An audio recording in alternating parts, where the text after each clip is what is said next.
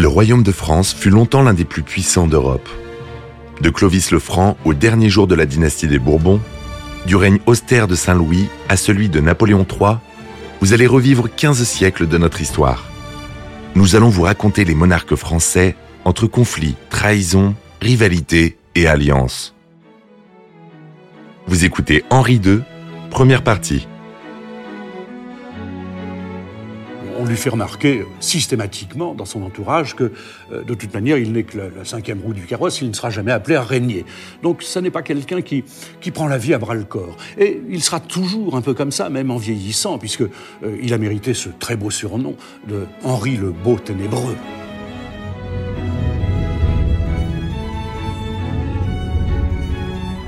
Les Valois, dynastie régnante pendant la majeure partie de la Renaissance, ont joué un rôle important dans la formation de la nation et de la monarchie française. Les premiers d'entre eux survécurent aux attaques de l'Angleterre durant la guerre de Cent Ans. Puis, au Moyen Âge, ils terminèrent l'unification des provinces, préparant ainsi le terrain pour le plus célèbre des Valois, François Ier. On admire aujourd'hui encore son apport en architecture et dans les arts et lettres, ainsi que son importation en France de la Renaissance italienne.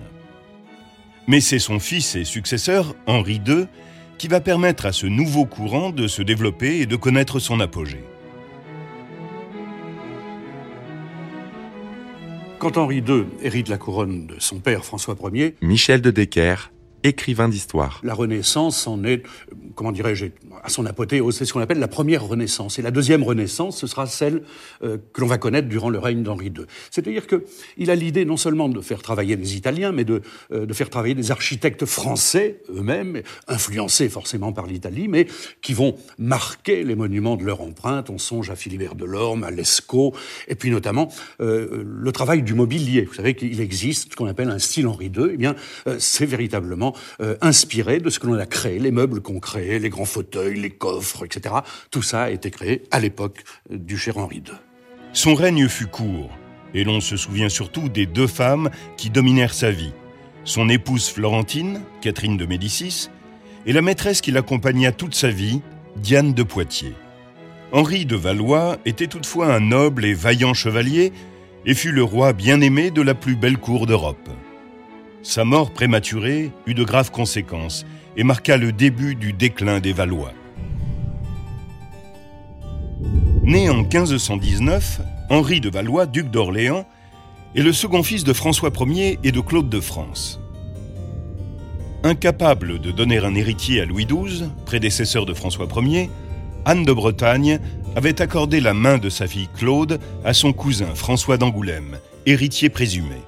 La reine Claude était une femme douce et très pieuse. Sa constitution fragile avait beaucoup souffert de la naissance de trois fils et quatre filles en l'espace de neuf ans. François Ier établit d'abord sa cour au château d'Amboise, dans la vallée de la Loire.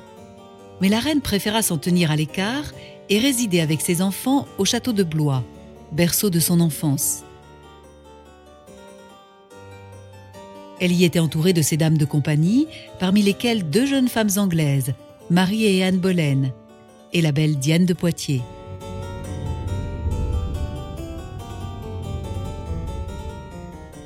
Henri II euh, est un personnage assez euh, méconnu dans, dans, les premières années de sa vie. Didier Le Fur, écrivain et historien. C'est un cadet et les cadets, on ne s'en occupe pas. On s'occupe essentiellement de l'enfant destiné à régner sur le royaume de France, c'est-à-dire son frère aîné, François. Euh, Henri II, donc, va par, contre euh, être élevé avec son frère, va bénéficier aussi d'une éducation, sauf que cette éducation, de par les événements politiques de son père, et notamment euh, les histoires après Pavie et l'incarcération de ses deux enfants en Espagne, eh bien, sera complètement laissée tomber. C'est à partir de 11 ans, finalement, que l'éducation de ce prince va reprendre et peut se peaufiner jusqu'à devenir l'éducation d'un prince de l'époque. Henri, duc d'Orléans, est un enfant joyeux et vigoureux. Il a cinq ans quand sa mère meurt. Son père confie alors les enfants royaux à Diane de Poitiers. Première dame de la reine, elle connaît les petits depuis leur naissance. Bien qu'il soit surtout connu pour avoir fait traverser les Alpes à la Renaissance italienne et à Léonard de Vinci lui-même, François Ier, au début de son règne, porte toute son attention sur les conquêtes militaires et l'extension de son royaume. Au XVe siècle, après avoir chassé les Anglais de France, ses prédécesseurs s'étaient affrontés aux ducs de Bourgogne.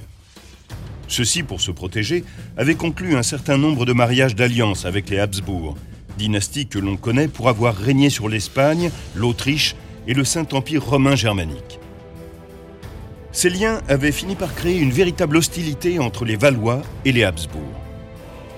Ce climat d'antagonisme s'intensifie avec François Ier et Charles, duc de Bourgogne. La vertu des unions dynastiques, le prince de Habsbourg, nommé plus tard Charles Quint, va hériter des empires espagnol et autrichien et être élu empereur du Saint-Empire romain germanique. Les territoires des Habsbourg jouxtant la France de toutes parts, François Ier doit leur démontrer sa force. Les Valois estimaient avoir un droit ancestral sur l'Italie du Nord. Les deux rois qui avaient précédé François Ier s'étaient emparés de ce territoire, puis en avaient été chassés. Le jeune roi se donne pour mission de reconquérir les villes perdues par ses ancêtres valois en Italie. Son rêve obsessionnel de posséder Milan va créer une tension permanente entre la France et les Habsbourg, tension qui se poursuivra durant le règne de son fils.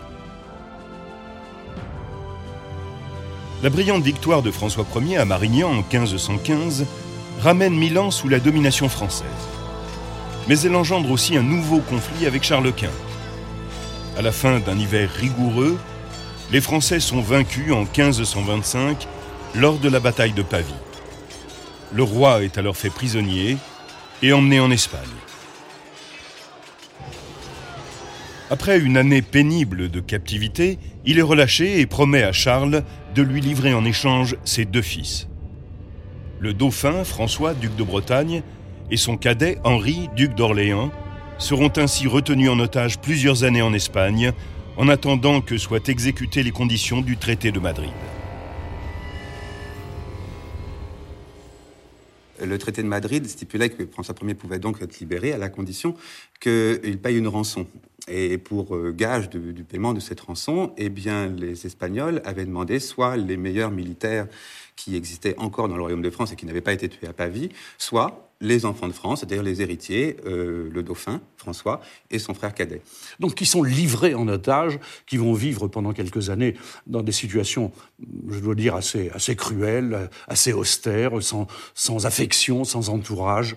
Et euh, il y a cette scène merveilleuse que, au moment où le petit Henri franchit la frontière sur les rives de la, de la Bidassoa, il a avec lui sa gouvernante. Et sa gouvernante l'embrasse tendrement en lui disant J'ai hâte de vous retrouver. Cette gouvernante s'appelait Diane de Poitiers. En traversant le fleuve en direction du sol français, le roi croisa au milieu du gué le bateau qui emportait les deux enfants, âgés de 7 et 8 ans, vers leur prison. Ému, il leur dit de prendre bien soin d'eux, de manger comme il faut, et qu'il enverrait bientôt les chercher. Certes, François désirait le retour de ses fils, sains et saufs, mais il n'avait pas l'intention de céder un pouce de son territoire à son rival. Il va passer trois ans à chercher le moyen de contourner les conditions inacceptables pour lui du traité. Les princes sont d'abord bien traités, mais Charles comprend que François ne joue pas franc jeu et leurs conditions de détention se détériorent. Henri se remémore la tendresse de Diane de Poitiers et rêve de sa douce beauté pendant les quatre années qu'il passe sans recevoir la moindre marque de tendresse dans la forteresse espagnole. Le duc d'Orléans est transformé lorsqu'il revient de captivité. Tandis que son frère, le dauphin, parvient à laisser derrière lui ce traumatisme, il se noie dans la rage et le ressentiment. Il ne supporte pas d'avoir été abandonné si longtemps en Espagne. François Ier, qui aime que sa cour soit gaie et vivante, n'apprécie pas de voir son fils dans cette humeur. Henri apprend à ravaler ses émotions et sera dès lors perçu comme un être rigide, sombre et mélancolique. François, l'aîné, est appelé à régner, jusqu'au jour où, euh, hélas, il a bu pense-t-on, un peu d'eau croupie. Aujourd'hui, on appellerait ça une diphtérie. Bref, il meurt très rapidement. Et Henri II, enfin Henri, qui n'était pas appelé à devenir dauphin, devient euh, le futur roi de France. Alors tout change. À partir de ce moment-là, François Ier va veiller sur lui, va essayer de, lui inculquer euh, des notions politiques, puis des notions de culture générale, et il va demander précisément à cette dame euh, que l'on connaît comme son, j'allais dire son institutrice, Diane de Poitiers, de veiller sur l'éducation du petit Henri. Le roi ne viendra jamais en aide à Henri, mais il facilitera son retour à la cour. Dans un premier temps, il permet à ses fils de reprendre des forces à Annette, auprès de Diane de Poitiers et de son mari, Louis de Brézé, le plus âgé des courtisans, et de leurs deux filles. La femme qui prit tendrement Henri dans ses bras à l'heure de son départ est celle qui va le protéger à son retour. Diane, qui porte le nom de la déesse de la lune et de la chasse, est la seule capable d'apaiser les tourments d'Henri et les soins qu'elle prodigue au prince orphelin vont finalement s'épanouir en un amour qui ne s'éteindra qu'avec la mort. C'est encore l'époque de la chevalerie et de l'amour idéalisé. Le petit Henri, âgé de 12 ans, tout épris de Diane, lui jure publiquement lors de son premier tournoi fidélité et protection, se présente comme son chevalier et demande à porter ses couleurs, le noir et le blanc.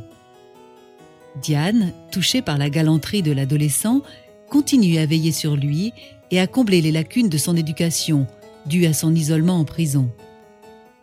François Ier, quant à lui, n'abandonne pas ses rêves d'Italie. Henri redevient bientôt un pion dans la stratégie politique de son père. Celui-ci négocie avec le pape Clément VII un mariage d'intérêt. Henri de Valois devra se marier avec l'héritière orpheline des Médicis, Catherine. Elle n'est pas de sang royal, car les Médicis ne sont que des marchands qui ont été anoblis.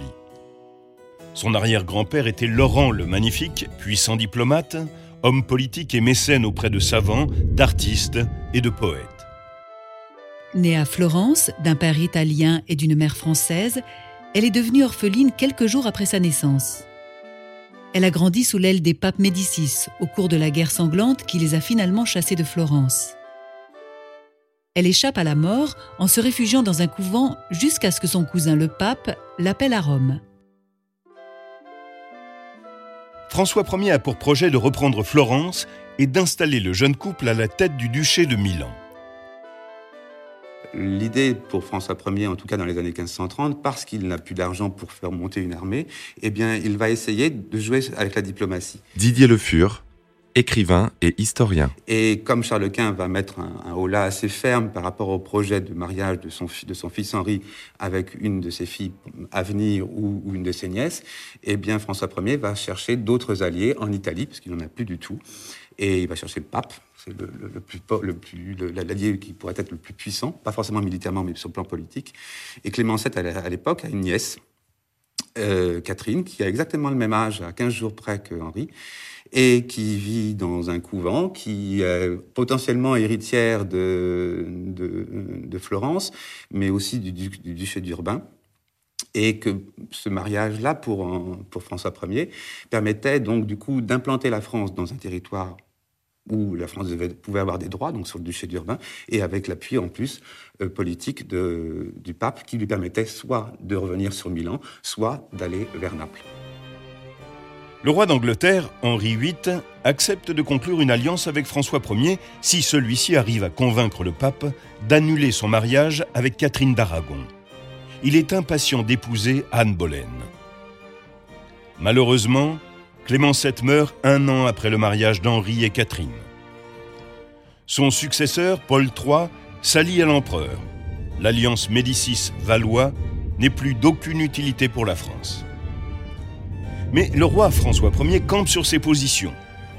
Durant tout le reste de son règne, il sera tantôt ami, tantôt ennemi de Charles Quint, avec l'Italie toujours entre eux. Henri et Catherine ont 14 ans lorsqu'ils se marient en 1533. Catherine tombe amoureuse de son bel époux dès le premier regard. De son côté, le jeune homme ressent fortement la pression qui pèse sur ses épaules. Sa nouvelle femme est charmante, mais toute petite et pas très jolie. Et le cœur d'Henri est déjà pris. Parente de Catherine par sa mère, Diane de Poitiers devient sa demoiselle d'honneur. Alors âgée de 30 ans, Elle est à présent veuve. Elle est grande, mince, et sa passion pour la chasse l'a dotée d'un corps ferme et élancé. Henri idolâtre cette femme au grand front et aux longs cheveux d'un blond vénitien. Son affection pour sa plus sûre confidente, mi-femme, mi-déesse, va se transformer en un amour charnel. Alors Henri épouse Catherine de Médicis, à laquelle il finira par faire des enfants au bout d'une dizaine d'années. Michel de Decker, écrivain d'histoire. Alors qu'il vivait tendrement avec Diane de Poitiers, avec son institutrice, qui, un jour, euh, a eu une déclaration d'Henri qui lui a dit euh, Je vous aime. Alors c'est assez, assez étonnant, parce que Diane de Poitiers, qui était la plus belle femme du royaume, dit-on, avait, elle, à 15 ans, épousé un vieux barbon de de 55 ans, le de, grand sénéchal de Brézé, le sénéchal de Normandie, et après la mort de Monsieur de Brézé, qu'elle n'a jamais trompé d'ailleurs, c'est une femme tout à fait stricte en amour, très fidèle, après sa mort, elle va succomber aux avances euh, d'Henri II, qui pourrait être son fils. Donc après avoir épousé son père, elle va vivre avec son fils. Henri et Diane tombent amoureux peu de temps après le mariage du jeune homme. N'ayant connu jusqu'à présent que son mari, qui avait 40 ans de plus qu'elle, Diane est sensible aux attentions de ce jeune et beau chevalier. À 15 ans, Henri est grand, joli garçon et très athlétique. En raison de leur différence d'âge et de leur extrême discrétion, la plupart des courtisans ne voient dans leur relation que l'affection partagée entre une mère et son fils. Catherine de Médicis, elle sait parfaitement que les mariages sont des mariages politiques, ne sont pas forcément des mariages d'amour, même jamais pratiquement. Didier Le Fur, écrivain et historien. Et que l'idée d'une favorite ou d'une concubine existe déjà. À la cour de Florence, il y en avait plein. À la cour de Rome, il y en avait plein aussi. En Italie, c'était une monnaie courante. Elle est arrivée en France euh, et elle a vu son époux avec une maîtresse. Ça n'a pas dû choquer grand monde en tout cas, et surtout pas elle. Catherine pensait bien que le fait qu'elle ne soit pas de sang royal pousserait la cour à la négliger. Mais elle n'était pas préparée à devoir faire face à une rivale auprès de son mari. Diane est sûre d'elle, intelligente, et très influente à la cour. Dépossédée de son rôle d'épouse, Catherine se consacre à la seule fonction qui lui reste, donner au prince un héritier. Mais elle reste stérile durant les dix premières années de son mariage. Des rumeurs de divorce commençant à circuler, elle use de tout son charme pour gagner l'admiration et la protection du roi François Ier en utilisant leur goût commun pour tout ce qui est italien elle se tourne vers l'occultisme pour trouver des remèdes à cette infertilité, ce qui commencera à lui bâtir une réputation de magicienne, voire de sorcière. Aujourd'hui, il semble avéré que le problème était lié à Henri. Mais Catherine surmonte les obstacles et donne naissance à un fils en 1544. De ce mariage naîtront dix enfants, dont sept survivront.